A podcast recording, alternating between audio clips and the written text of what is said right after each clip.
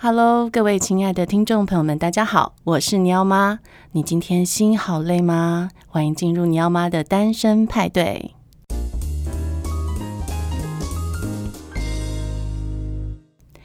今天很荣幸邀请到一位超级大来宾，是亲子天下的执行长何其瑜小姐，让我们用掌声欢迎她。Hello，各位听众，大家好，我是綺瑜。綺瑜今天呢，从这个百忙之中抽空出来跟听众朋友们聊一聊，主要是想要跟大家聊聊，就是女性在这个人生和这个职涯的一个选择上面，常常我们有很多的困扰哦。那在我心目中的綺瑜是一个非常非常非常厉害的女性，因为她其实很小一只。可是呢，他做的事情很大很大，而且就是不断的扩大中。那同时在兼顾家庭跟事业的时候，我觉得他展现了很多蛮惊人的这个意志跟这个决心哦。所以今天其实非常荣幸邀请到綺瑜来跟大家分享这方面他的选择。其实我觉得。你你要骂，我们认识很久，对，应该知道。我刚开始看到你要骂的题目的时候，我也傻了很久，因为我从来没有想 想这么大的题目哈。我感觉人生就是呃，不断的在这个冲闯求存中，就走出一条路。那你说我有什么策略，或者是我有什么生涯计划？其实坦白讲是没有的。所以真的是完全，这一切都是没有在。你的计划之中没有啊？我大我我一直回想，因为你的题目，我就开始回想说，怎么会走到现在？对呀，对呀，因为我就是在想说，其实。那一定是很多呃选择的路出现的时候，你做的决定才会影响到说现在的事业是这么大。因为像我的话，可能就会觉得说，哎、欸，我不要那么多事情，就是我少一点事情，嗯、或者是对每个人选择不同。我也常常忏悔，事情会怎么怎么事，就是自己什么个性的事情变那么多。但是我常常在想说，哎、欸，那个人生还是要常常回去确认自己的初衷嘛。我记得呢，我我。呃，大学毕业的时候，然后大大学毕业同学在聊说，我以后最想做什么？虽然我是新闻系毕业的，离离该当记者，而且事实上我也一毕业就当记者。对。但是我那时候人生中最大的梦想是，我好想在一个，因为我小时候你知道有个卡通叫叫什么小小天使还是小什么，反正在山上，在那个山上的一个牧场里哈，我我就很想象中说，我最。大的愿望，如果我人生可以做到那件事的话，我当时啊觉得会很美好，就是在一个山上的牧场里面有一个幼儿园，里面有很多小孩跑来跑去，哇！然后我觉得跟小孩在一起是最快乐的时候，所以那时候我还没生小孩，也没结婚嘛，啊、那我就是很喜欢小孩，从小我就是很喜欢小孩子。哦、那然后我觉得人生很很美好的那种啊、呃、情境，就是啊、呃，在这个在这个山上有个牧场，牧场里有很多小孩，让小孩很快乐。就如此而已，所以嗯，到最后走到亲子天下的时候，我我就想说啊，好吧，就是上帝给了我另外一条路完成这个愿望，只是这条路绕的有点大，真的，好像就是我做的事情也跟小孩有关，然后呃，也跟小孩的快乐有关，只是不是在牧场里，对，那那个比较远了一点，这样是，所以其实亲子天下目前的规模已经是堪称是应该是同业里面是。已经是一个很大的门槛了，应该要超越已经很困难了。应该就是说，我们同事有有一两百人，对，每天呃很努力的，就是呃应该这样讲，就是说亲子天下也很幸运啊、呃。我们在十二年前创刊的时候，其实出身是一个出版业跟媒体嘛，哈，单纯的就是童书的出版，还有呃媒体啊、呃、关注在教育教养这部分的媒体。可是呃，随着这个这十年来这个数位化。然后还有这个竞争环境的变化，那亲子天下也就跟着这个竞争环境的啊，还有大家阅听行为的变化而有不同的发展。所以其实对对很多人来说，他现在接触亲子天下，可能不是从杂志，嗯，或者也不是从书，他可能是从啊我们的数位，每天我们大概一两百万的粉丝啊、会员啊，在数位上面不不论是透过 FB 啊、Line 啊，或者是不同的数位管道，嗯，那或者是我们现在也有线上课程。对啊、呃，也有影音的内容跟 content。那我们在数位化的这个部分的布局走得比较快。那另外一块也是呃，我们这几年在做这个呃实体的策展，好，包括我们有自己的 maker party，对，或者是有我们也做了一些。嗯，比较是付费型的这种营队，呃，营队跟策展课程这个部分，所以其实对对大家来说，可能他接触到的亲子天下都是不同的亲子天下。那唯一不变就是我们的核心就是服务聚焦在这个给零到十五岁呃孩子跟他们的家庭，还有呃这个零到十五岁 K 十二这个年段的学校教师们。那我们。呃，这十二年来可能载体一直在改变啊，但是我们聚焦的重心啊，我们关心的核心的呃 TA 并没有变啊，都一直是这一群父母啊，然后家长呃老师或者教育工作者以及啊、呃、这个年段的孩子们。对，因为其实，呃，我觉得其余的头脑就是一直很清楚的。其虽然事情很多，事情很多，对，但我就觉得你好像在每一个，比如说杂志啊，或者是数位，或者是呃童书的部分，你总是都是很清楚的知道，就是说你想要这些东西怎么走。是是不是？因为那是我自己旁观者的感觉，应该是个误会，是个误会吗？我自己也常常真的吗？在挣扎。然后，不过我觉得我我们有一个呃幸运，或者说有一个呃公司的文化或习惯，就是说，哎，我们不怕尝试看看做新的事情。对对对，对这就是很厉害的地方。那那可能也就是 nothing to lose 嘛，哈。那就因为我们相对其他在这个行业里的媒体跟出版来讲，我们还算是个新生儿了。就是说，虽然我们已经十几年了，但是，嗯，这个行业里的都大佬或前辈们很多嘛，都是三四十年的也的也有。对，那大家都有呃既定的做事情的方式。我觉得可能因为我是媒体出身，然后去做出版，儿童出版，嗯，那我对于既定的做事方式不熟悉，所以我就用我想象中的做事情的方式，然后。嗯、um，try and error，就是说我我愿意，我比较愿意我自己，或者是我也愿意我的同事啊去试试看再说，对，就是摸着石头过河，你知道，就是哎，大家觉得 podcast 反正也没商业模式，也不知道怎么办，啊没关系嘛，我们就用小规模来做做看，做做看再说，边做边学，边做边修正，啊有的时候发现说啊做错了。好，白做一场，所 以说那就也没关系，就就摸摸头就回来重新修正再来。那我们很多的学习或者很多的新的想法，其实都是都是这种一步一脚印而来，并并不是一开始我就很清楚这是一条对的路。嗯哼，我我想我举个例子，我觉得很有趣。我们最近呃有一个那个呃。有声故事书的 app，对，给小孩的哈，亲子天下的有声故事书啊、呃，这个 app 哈，我们现在上市，它是一个付费订阅的 app，里面都是给孩子听的故事。那这个 app 上市呃，现在三个月哈，大概已经有一万五的付费订阅户，那很多人都说哦，这个付费订阅能够到这样的程度，真的是。呃、很不错，然后觉得说啊，我们怎么有先见之明？可是事实上不是，完全不是。因为如果了解亲子天下的人就知道，其实这个 app 我们尝试了应该有三年，嗯，三年有余哦。嗯嗯、这个 app 第一代的时候也是误打误撞，因为是我们有一个小行星杂志嘛，对。那给幼儿看的杂志里面附有一片 CD，非常古典跟传统，对吧？然后有一天呢，我就收到了一个读者的那个回函，骂我说：“现在什么年代了，你们还送 CD？我 CD player 都找不到。”那个爸爸，对，那个科技业的爸爸，我看了以后就有点惊吓，说：“哎，他说的对耶，对，这这现在真的 CD player 都要特别特别去买才买得到，对吧？”所以我们开始就在内部想说：“啊，我们真的应该做很多数位的这个服务，这个音档，譬如说，哎，我们是不是可以做一个？” app 啊，当时想的很简单，就是做一个 app 为小行星的订阅户。那他要来听的话，就在这个 app 上下载，因为很方便。对。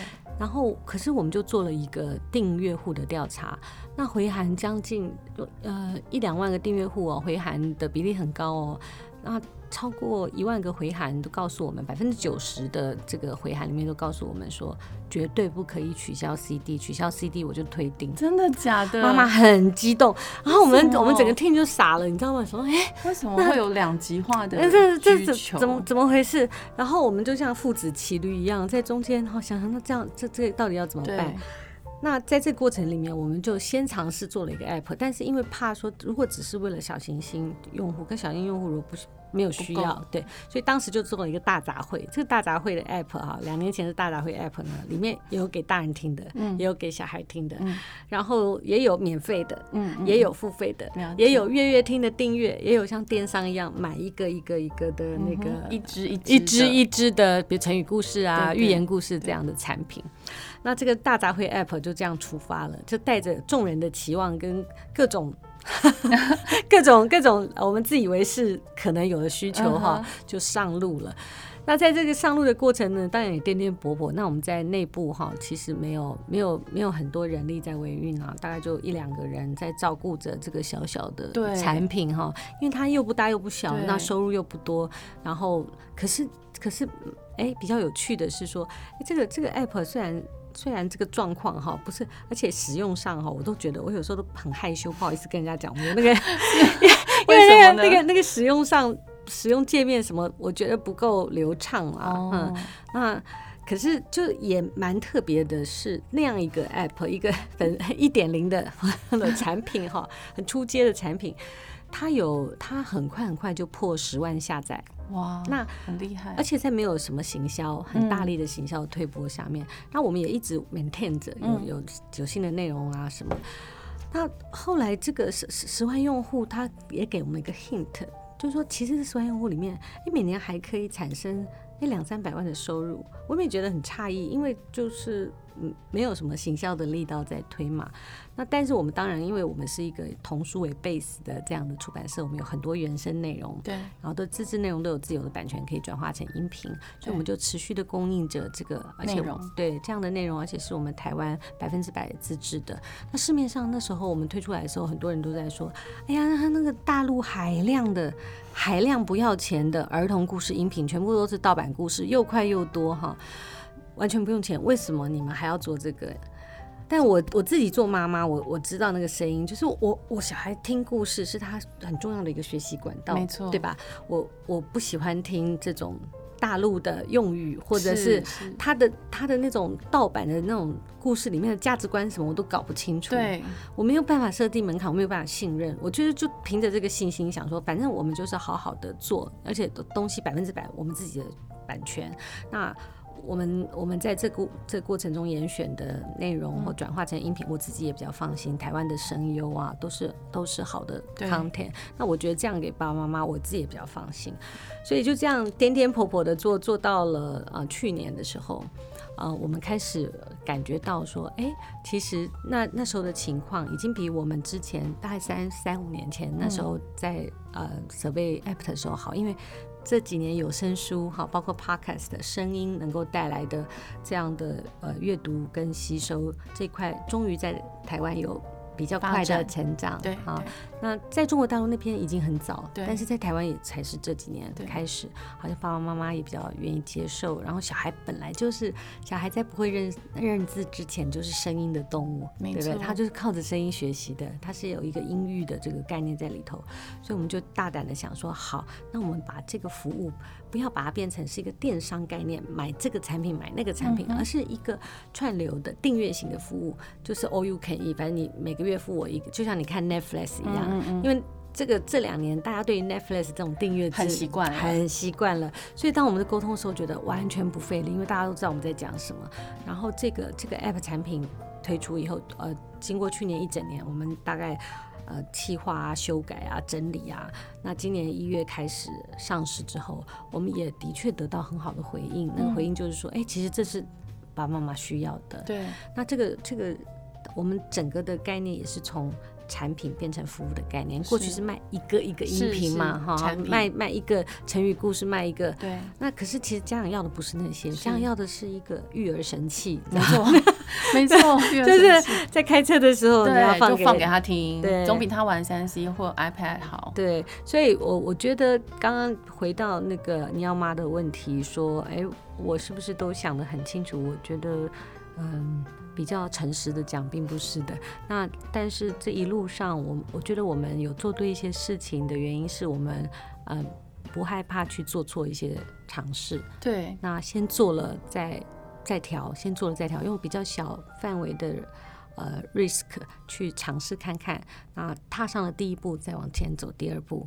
那如果这一步踏错了也没关系，就缩回来，我们也不会在公司的文化或者是嗯我自己个人的价值观里，我也不会觉得这个做错有很羞耻。嗯，对啊，是，其实讲到刚刚嗯綺瑜说的那个那句话，其实对我影响很很大哎，你可能自己不知道，那就只是电梯里面的一句话，真的就是以前还在旧办公室的时候，然后那时候刚在做赖马的爱哭公主那个，嗯、你记得有一盒卖很烂的那个 画画。画画衣，我记得，我记得，好可爱。对，然后那一次，因为就是其实同事很想要那种东西，然后我就想，哎，可以啊，那我就我就自己处理。然后在电梯里面遇到其余的时候，其余其实看得出来他没有信心，可是他就他就跟我说，没关系啊，我们试试看，就是做做看嘛，不做怎么知道？对。那时候我其实超感动的，我就觉得说都没有人支持我，然后然后因为那时候其实行销同事大概会觉得说。搞这个事情麻烦，对，那那基本上我也不敢麻烦大家，所以就就全部我一个人弄。那时候真的好累哦。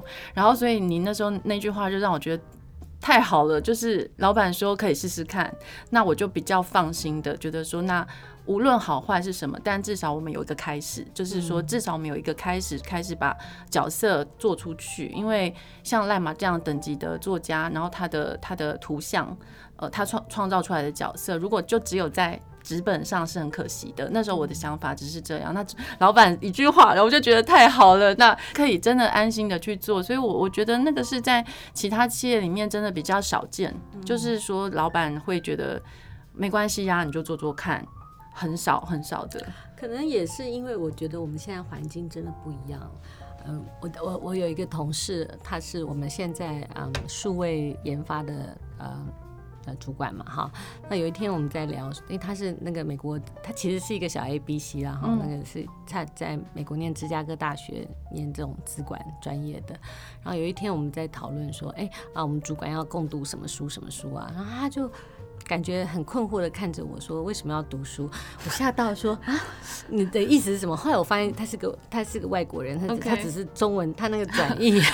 我问你，那他的意思是这样？我就问他说：“啊，那那你不看书？那你现在你的学习方法是什么？”嗯、那他其实就说：“因为以他们这个 IT 的这个技术的进展啊这一块，他觉得很多他的讯息看书已经来不及了。你你可以理解，可以理解。比如说你现在谈数位的东西，哎。欸嗯，我们现在在火红的这些事情，可能要两年以后才会陆续出书，对，对吧？但那时候已经过时了，没错。因为现在变化太快，真的，你完全不知道。譬如说我我们现在在看商业书上，如果还讲到呃有一些大数据，对啊，那 model 就是觉得已经老了，对吧？对对。因为现在整个的什么 AI 啊什么的，就是每一年我我感觉那个新快速的、嗯、新的工具都不断的在出来，新的商业模式都不断在变化，嗯、所以在我们现在这个。所处的这个环境里面，如果我们都凡事想清楚才才去做，那等我们想清楚的时候，就已经没有那个机会，或者说其实他已经太慢了。嗯，所以必须要，嗯、呃，当然也不是说完全没有计划，凭着直觉啊。我觉得我们我们在我自己在。不不，不管是我们做这个呃组织这个企业，或者是说我自己在做我自己个人的 planning 的时候，我常常觉得比较有用的方式是这样，就是呃第一个是去先去理解跟倾听那个需求，就是呃我们过去我们过去做媒体跟出版的方式，我们都认为。因为我们比较自己就是爱爱爱读书的人嘛，哈、嗯，然后在媒体里面做议题设定，我们就是想要告诉别人我知道的事情。嗯、可是现在的资讯是四面八方的，知识的来源不会锁在单一的这个体里面，所以呃，我反而觉得我们现在工作的态度跟方法是，我们多去倾听那个市场的需求。对。理解那个别人，理解跟同理那个跟你产生关系的这个对方，不论他跟你做生意，或者他跟你有啊、呃、任何的，比如家庭的关系啊、友情的关系啊等等，那那个这个倾听变得在现在社会非常重要。那这个理解需求，然后把这个需求想想办法去定义它，为这个需求或者困难找出解决方案，嗯、然后呃。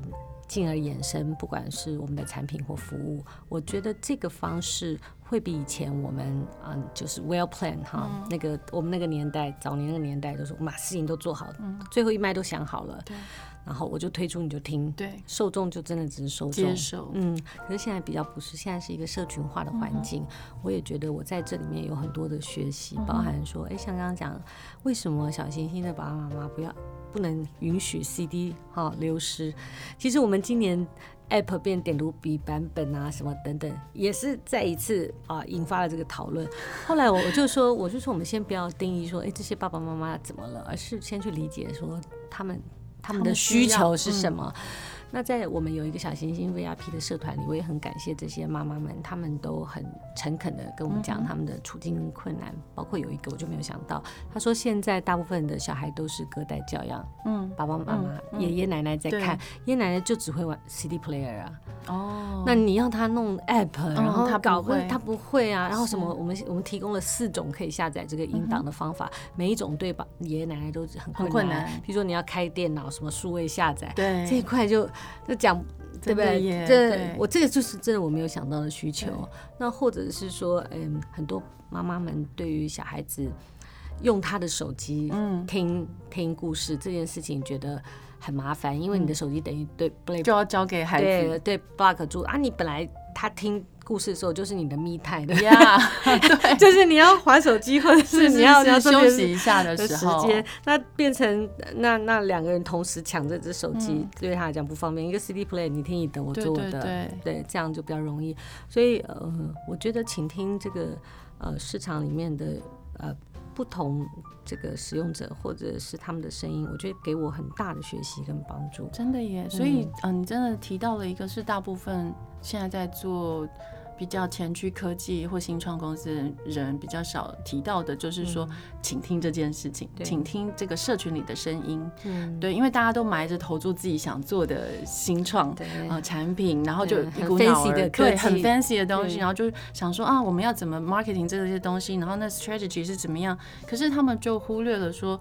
哎，其实真正的使用者，这些父母亲、小孩子们，他们真正的需求在哪里？所以有时候，有时候，呃，会我也会对一些儿童用的产品或是书本产生很多的质疑。我会觉得啊，现在的时代跟我们以前很不一样啊，现在的产品，嗯，都觉得没有以前的好。嗯，对，我觉得有时候是就是需求的关系，因为科技一直进步，你其实很多公司在开发的时候都很想用很多新的技术去做，但是他们其实忽略了很原始的，呃，我们在亲子关系中所需要的，然后或者是我们个人在。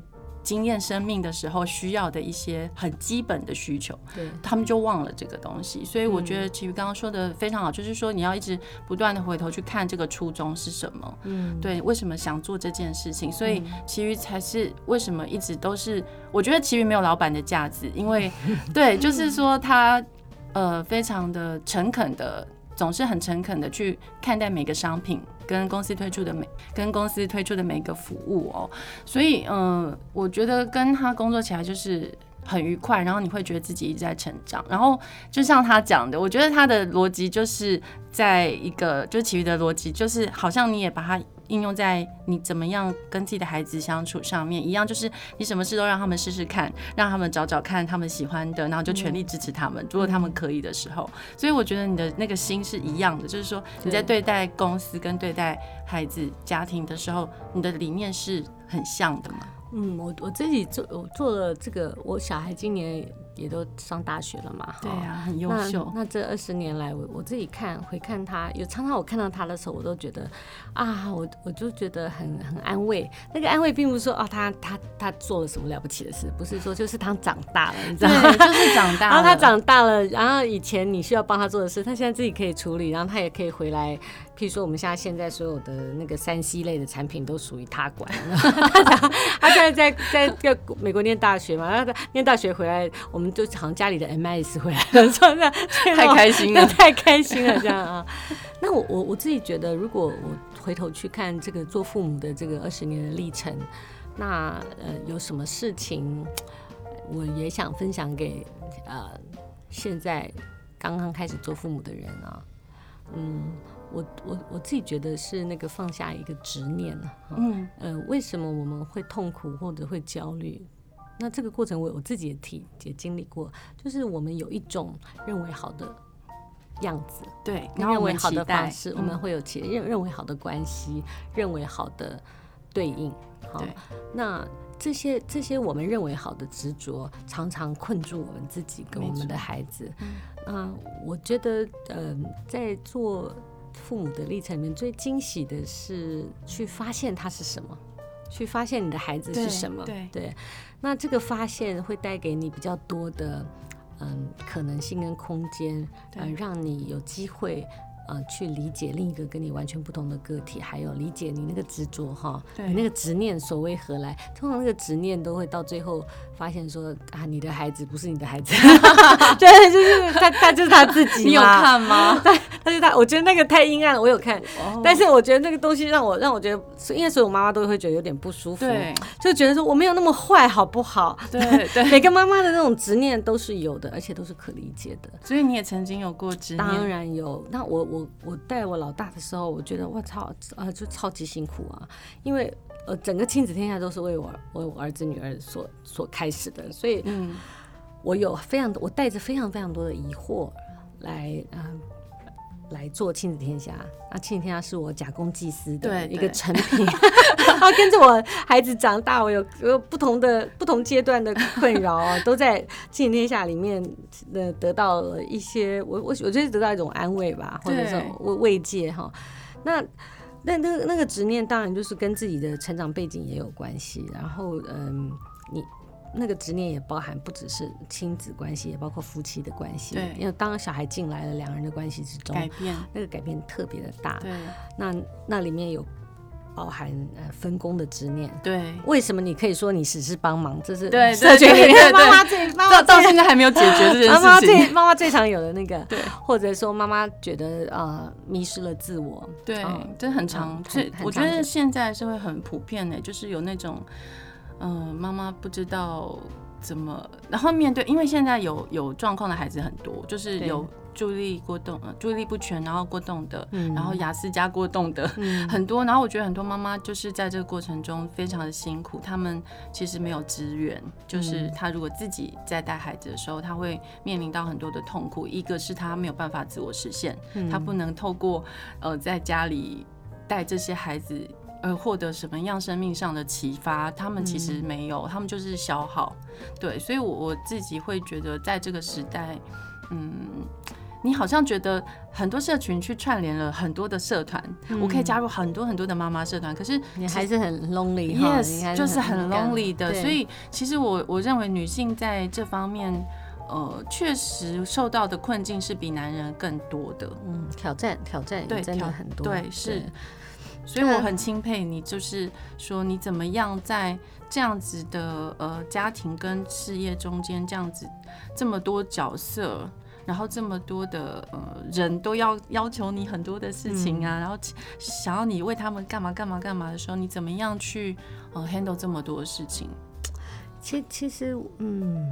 应该怎么样？我觉得我我真的蛮幸运，因为做亲子天下有这个机会，我觉得是一个幸运，也是一个上帝给的礼物了哈。因为这个这个领域所有的事情都跟我的生活息息相关，嗯，所以我不会觉得我认真在做一个母亲的时候，我是放下了或牺牲了我的工作，嗯，我反而觉得我认真做一个母亲，为我的工作带来非常多的养分。那我觉得像这样的一个工作环境是很。很很稀有的，很稀有。对，因为大部分的上班族妈妈，她的她不论做金融业啊，或者是哈不同领域的行业，她很难，嗯，这两个事情要整合，就是比较冲突，也比较困难。所以我我我也不觉得我的例子可以给爸爸妈妈或者是其他的辛苦的人有有一些什么样的安慰，或者是可以参考学习。我就觉得我只是幸运。不过我觉得我自己我自己在这个过程里面的领悟啊。我自己在也也难免有挣扎嘛，就像你刚刚讲的，需求很多，你每一天都在那个哪一个比较重要的这个问题里面，对 哈，每天都在想说，那现在是要先带妹妹去看医生，还是那个老板找你的这个事情比较重要呢？然后还是你要去演讲比较重要呢？对不对？这三者的，我想每一个妈妈每一天好都在这里。不过我我自己我自己感觉到，我后来嗯。觉得对我比较有帮助的是，永远永远问自己那个你你的人生的 priority 是什么？